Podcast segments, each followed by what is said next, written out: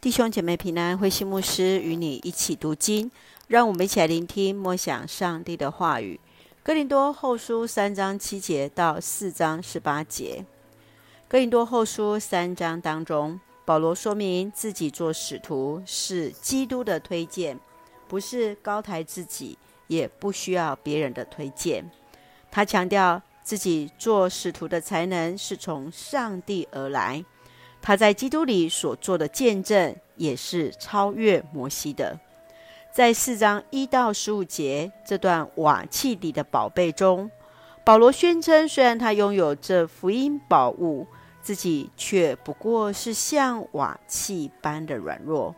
然而，使徒为福音的缘故屡遭困难逼迫，却要叫信徒因此得到生命。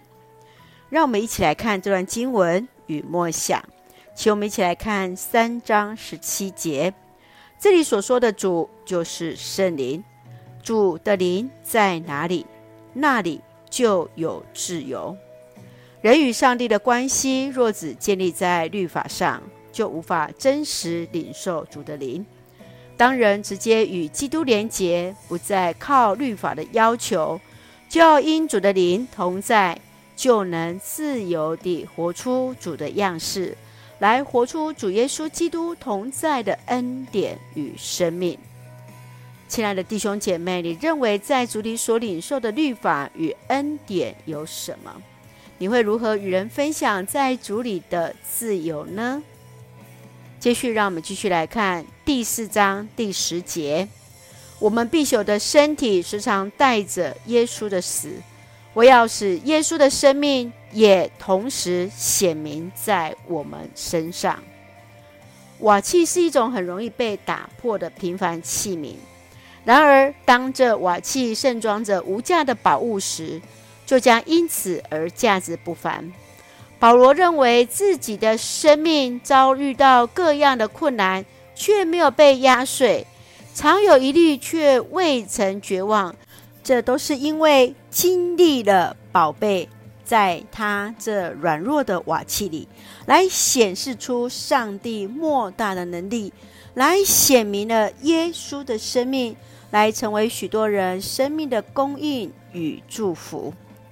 当平凡的瓦器装着宝贝时，瓦器就变得贵重而有价值了。亲爱的弟兄姐妹，你认为如何要让瓦器般的自己为主所使用？你如何让自己的生命得以彰显基督的生命呢？愿主来使用我们，一起用四章七节作为我们的金句。拥有着属灵宝物的我们，不过是像普通的瓦器。我要证明这无上的能力是属于上帝。不是属于我们。是的，愿主都使用我们，让我们这普通的瓦器，因为神装着主这样的一个宝贝，这样属灵的宝物在我们里面，就要显明基督的生命来在我们的身上。一起用这段经文来祷告，亲爱的天父上帝，谢谢主赐给我们新的一天，让我们从主的话语领受力量。求主再次进到我们里面，除去内心的罪恶，来学习主的样式，荣耀上帝的名。谢谢主，虽然我们如同瓦器，却要因着主内住在我们里面，使得我们得以成为主恩典的器皿，成为上帝恩典的出口。愿主赐福我们所爱的家人，身心灵健壮。恩待我们所爱的国家台湾有主的掌权，感谢祷告是奉靠主耶稣基督的圣名求，阿门。弟兄姐妹，愿上帝的平安与你同在，大家平安。